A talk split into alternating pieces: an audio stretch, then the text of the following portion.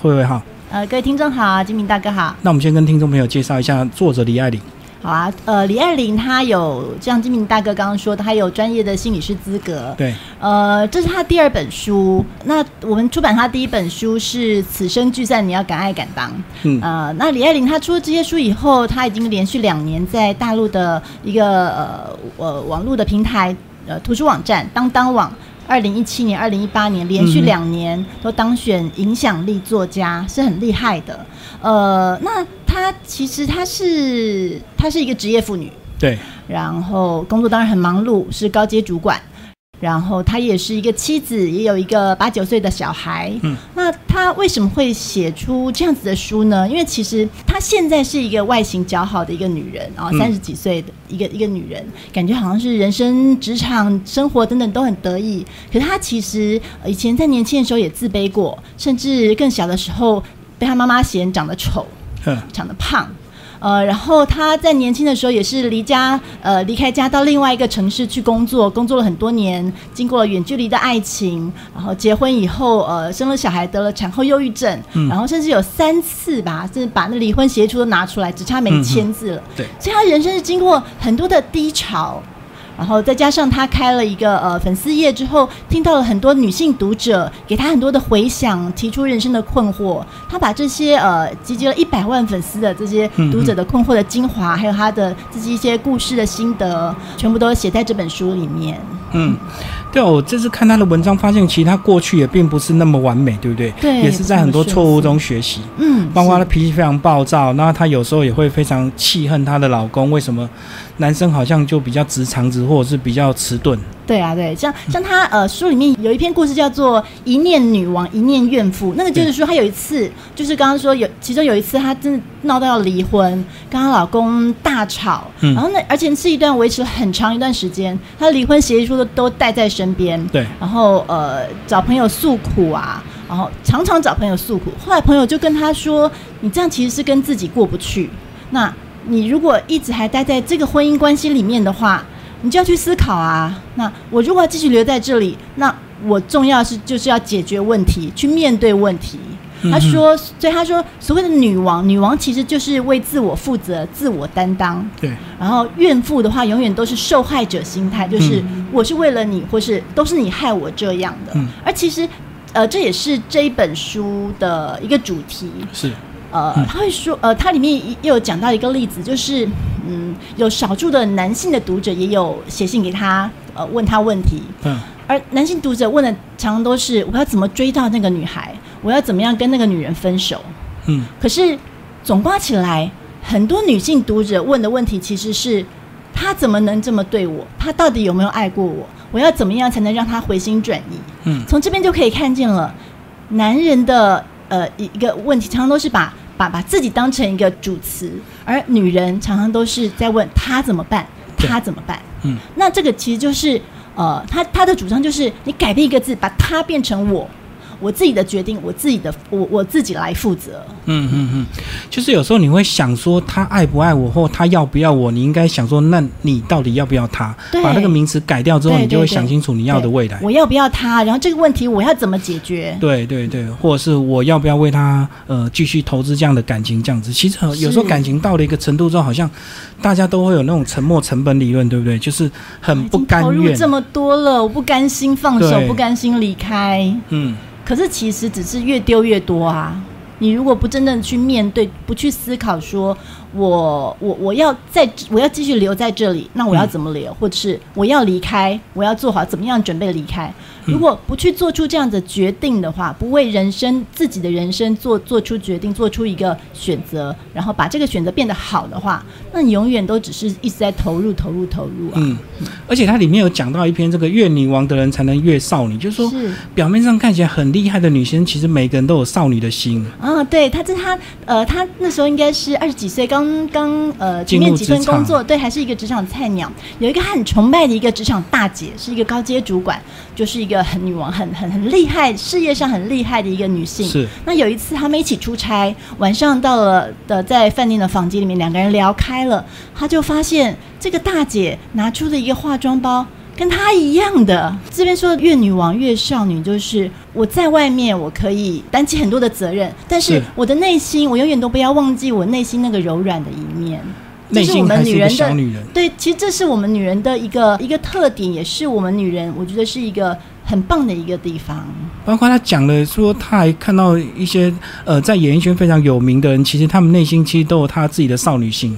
哦，对对对，呃，他是有讲到一个，比如说呃，刘嘉玲，然后还有、哦，李嘉刘嘉玲她讲说，很多人都会觉得说她配不配得上梁朝伟，伟可是刘嘉玲就一副那个就是我自己的选择，我我的决定这样子，对完全不被大家舆论所影响。对，然后还有一个女明星就说：“我为什么要做别人喜欢的女人，而不是对做我自己喜欢的女人呢？”，嗯嗯，那还有一篇她讲到要能赚也要会花，对不对？哦，对对对，这个也是一个一种女王的性格，就是你花钱有时候是为了自己投资，并不是所谓的败家这样子。对，没错，其实就是呃，女人很重要的一个是要经济独立，对我们不一定要钱赚多少，可是要能够独立。那这个经济独立，其实他有讲到女人的经济独立，嗯就是呃，我不一定赚很多钱，可是我那个有一个基本的经济独立。那这个很重要，是因为这让我们不必因为钱而接受不爱的，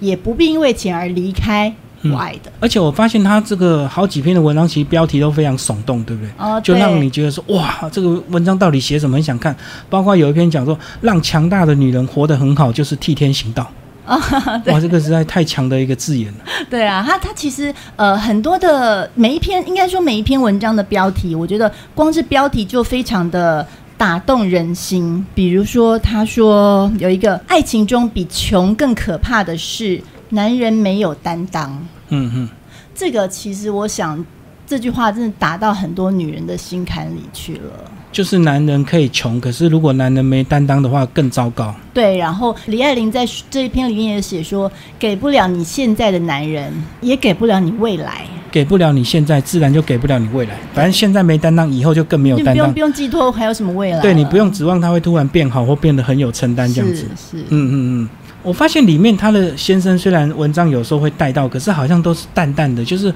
他好像就有一种那种淡而化之的那种哲学。有时候反而李爱玲比较急躁，但是在这急躁中，他慢慢也学到一些两人之间相处的一些新的模式，对不对？对，其实就是呃，他的先生在李爱黎的描述里面可以说是直男吧，对就是不是那么就是一个工程师，然后不是那么敏锐敏感的。可是李爱玲有写到哦，就是她当初她有一天收拾家里的时候，翻到了一张她先生写的一个小小的计划表，嗯那个是他们远距离恋爱了的大概十多年，嗯最后最后李爱玲终于决定要跟先生结婚的时候。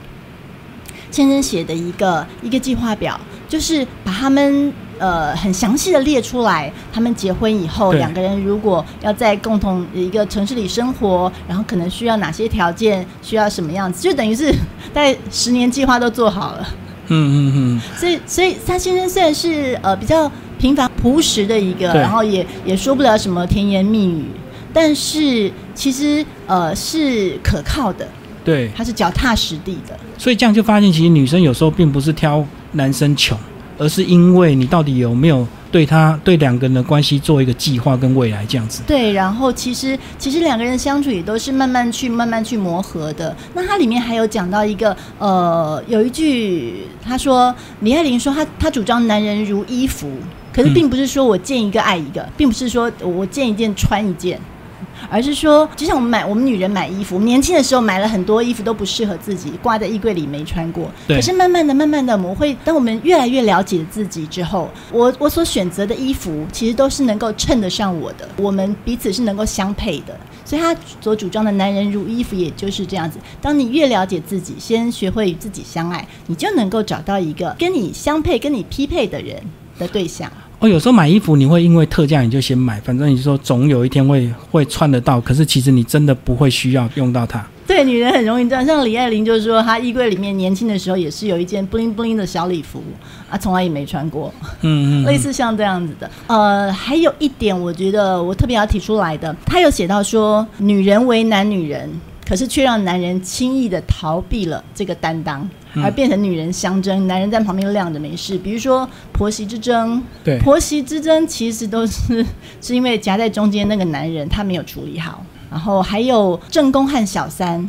其实也是因为那个男人他为什么会有这个正宫，又会为什么又会有小三，还有职场妈妈和全职妈妈，像这些呃。女人之间有时候互看不顺眼，互相去斗争，其实很多的起源都是因为男人。没有讲清楚，或者是男人没有把关系处理好。对对，所以他说，女人和女人之间不是天敌，我们是战友，应该要是要一起活成更好的样子。哦，所以他说他很讨厌看到那什么小三正宫打小三那种影片，就是对啊，那种新闻他就跟朋友说，你不要传给我，我不看。哦，很多人很爱这种八卦，就对。对啊，其实那对啊就是女人在为难女人这样的一个例子。对对，或者是有的呃，现在越来越多大龄女子独身嘛，那可能有有些有些女性也会酸言酸语说，哎，你年纪这么大，不赶快结一结？其实它里面也有说到，呃，别人在讲你的话，其实有时候是他们害怕自己未来变成那样。好，那里面有一个文章呢，他讲到这个女人嫁一次其实是等于结三次婚了、为什么嫁一次会变成结三次婚？就是会有三种相处模式，对不对？嗯，他讲的这个这三阶段其实蛮有意思的。第一次是跟你爱的人结婚，嗯，她这边讲到一个啊，呃，李爱玲说她跟她老公还在恋爱的时候，有一次她在衣橱前面收拾衣服整理半天，然后呢，那她男朋友就觉得很感动，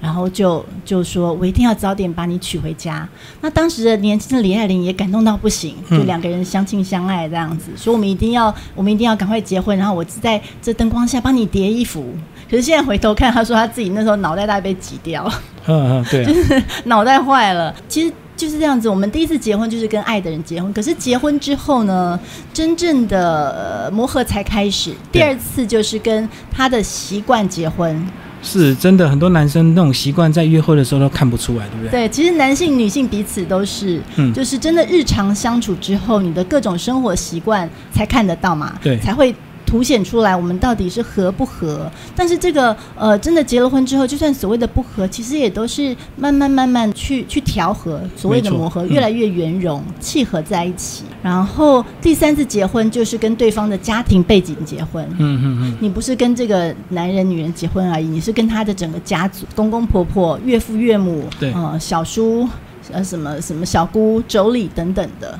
所以嗯他背后的那整个的庞大的家族背景，你也是要慢慢去呃，慢慢去协调，慢慢去相处的。就是当你结婚，就不是只有完全只有你们两个人的世界就对了，对，背后带着很多家庭习惯跟一些呃生活习惯。对，所以像这本书，它其实从呃从爱情也好，从你的这个呃，或是呃在谈恋爱时期，或是像这一篇从婚后，你的婚后的整个现实，它都提到了。好，啊那慧伟跟我们讲一下，呃，在这一本书里面有没有一些大陆读者的一些回应？好啊，呃，其实有蛮多的，在各种网络书店上面都有看到很多则，比如说有一个读者他说他从这个这本书里面，从他作品里面，他提醒到的就是，其实任何人都靠不住，嗯，而且常常还有人需要依靠我们。是，所以，永远保持自我成长和自我增值，增加自己的价值，才是拥有美好生活的一个动力。嗯，然后也有读者回应是说，他他体会到的是，无论你是女孩还是女人，都要学会生活，用心去体验自己的人生。嗯然后，其实很多读者共同的共同的领会都是，我们要相信自己的价值。其实，呃，李爱玲的书，像黄大米，黄大米推荐之前就有推荐过，他说李爱玲的书会让女生变强大。是，然后还有临床心理师洪培云，他也为我们这一本书写了推荐序。嗯他说李爱玲的书啊，她是女人一个自我成长的一个很重要的心法，呃，深厚的心法就是，很深厚的心法。他写的推荐序的这个标题是“所有女人都当活成女神”，其实这就是完全点出了这本书的一个很精辟的主旨。对，包括你们标题讲可柔可强，是少女也是女王这样子。对对。好，今天非常谢谢我们的宝瓶文化编辑为大家介绍这本书，然后李爱玲所写的《有人在错的爱情里枯萎，有人在对的人身边盛放》，谢谢。谢谢。